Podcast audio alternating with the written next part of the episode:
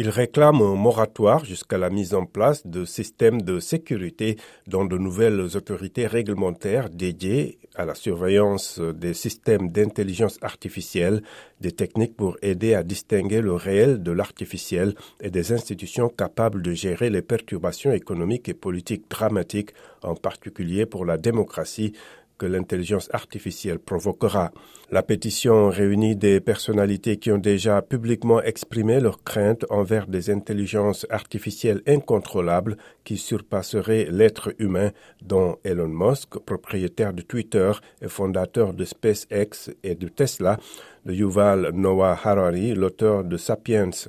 Également signataire, Yoshua Bengio, pionnier canadien de l'intelligence artificielle, qui a exprimé ses préoccupations lors d'une conférence de presse virtuelle à Montréal. Je ne pense pas que la société est prête à faire face à cette puissance-là, au potentiel de manipulation, par exemple, des populations qui pourraient mettre en danger les démocraties, a-t-il dit.